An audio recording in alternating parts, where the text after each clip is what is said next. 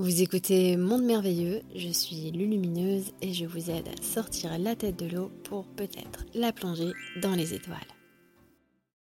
Doit-on saluer une personne qu'on n'aime pas par respect pour elle ou s'écouter et passer son chemin?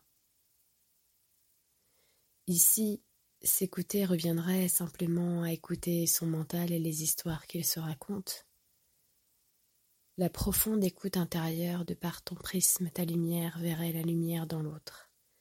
Et s'écouter profondément voudrait dire saluer respectueusement. Ce n'est pas toujours facile, non, loin de là, dans la vie de tous les jours.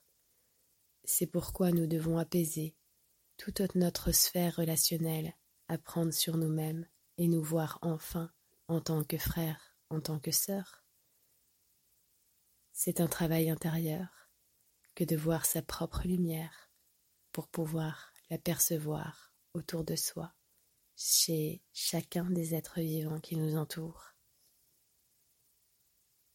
Le respect, c'est la reconnaissance de la lumière en l'autre.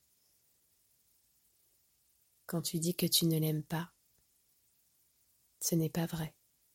C'est que tu n'as pas d'affinité avec cette personne mais l'amour, ce n'est pas un sentiment. L'amour, c'est ce grand principe source qui s'est individualisé et dont tu portes une grande empreinte, tout comme cette personne que tu croises.